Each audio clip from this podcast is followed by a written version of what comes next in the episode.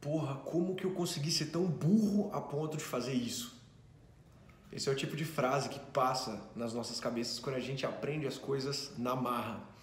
E conseguir fazer essa reflexão, ver que a gente errou, ver nossas cagadas, isso com certeza, com certeza traz crescimento.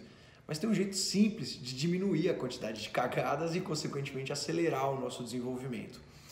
E é sobre isso que a gente vai trocar uma ideia rápida hoje.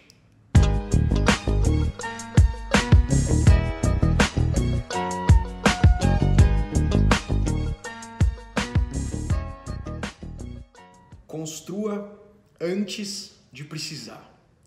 Essa é a mentalidade que eu quero compartilhar com vocês. É um papo simples, direto ao ponto, e se isso for aplicado na sua vida, eu tenho certeza que vai te colocar num caminho de muito crescimento. Eu vou usar um exemplo rápido uh, aqui, que eu acredito que, que muitas pessoas passaram por isso. Eu já passei por isso há um tempo. E a situação do exemplo é, toda essa crise do coronavírus, tá? Imagina a quantidade de pessoas que tiveram suas vidas financeiras completamente abaladas por essa crise. Provavelmente nesse momento, se toda essa galera tivesse assim muito bom senso de parar, pensar, refletir sobre a situação, as pessoas enxergariam alguma coisa tipo, porra, eu tô, tô mal pra caralho aqui, velho, minha conta tá mais vermelha que não sei o que, eu tinha que ter estudado isso antes.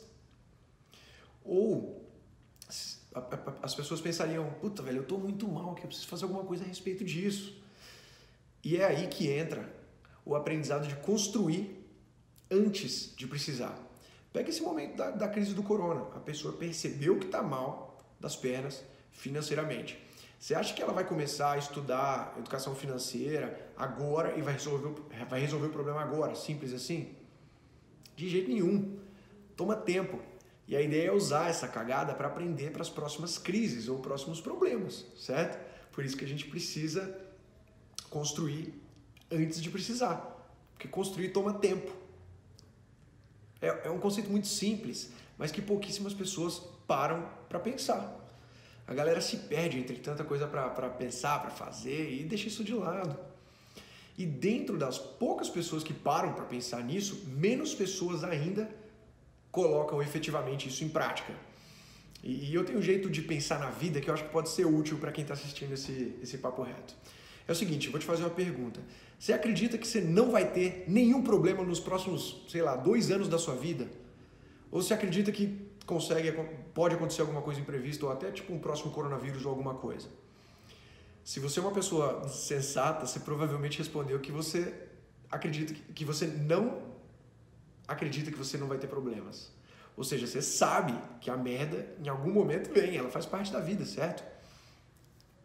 Dá para pensar rapidinho aqui numa porrada de problemas que a gente pode ter ou vivenciar, né? Por exemplo, uma nova crise econômica que foi causada por outros motivos que não sejam vírus. Um problema de relacionamento por causa de algum motivo inesperado. A falta de uma competência em específico para lidar com um desafio no trabalho. É uma doença que acomete você ou algum familiar e pode mudar tudo. A perda de alguém muito próximo tem literalmente uma porrada de coisas que podem acontecer que estão completamente fora do nosso controle de evitar. Então, pensa comigo. Se uma das certezas que a gente tem, então, é que a gente vai encontrar problema, por que a gente não está agora se preparando para os problemas que poderão vir? Isso é construir antes de precisar. Então, para para pensar no, no, no, exemplo da crise do, do coronavírus, né? Será que se essa pessoa que está mal das pernas, se ela não tivesse estudado antes educação financeira, ela não estaria numa posição mais confortável durante a crise? E eu não estou falando que não estaria sofrendo, mas poderia ter um conforto muito maior ou pelo menos um incômodo muito menor. Isso vale para todo o restante, não só a educação financeira, vale para o autocontrole emocional, para a disciplina, para a produtividade, para a motivação e para a vida como um todo, para tudo.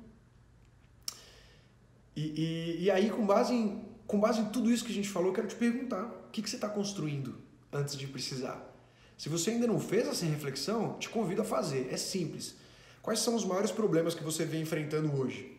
Quais são as suas maiores fraquezas? Porque isso, isso vai revelar provavelmente os maiores problemas que você vai enfrentar daqui para frente. Você não precisa se tornar, por exemplo, a melhor pessoa no que você acha que é uma fraqueza sua. Mas a gente precisa eliminar os pontos ruins, porque isso pode trazer prejuízos ainda maiores. Isso é um baita exercício de autoconhecimento. Então, o vídeo de hoje é isso. Eu queria convidar vocês a fazer essa reflexão. E se vocês curtiram, compartilha com alguém. Isso é uma pequena ação de vocês que pra gente faz uma diferença enorme. E bora pra cima com força. Tamo junto.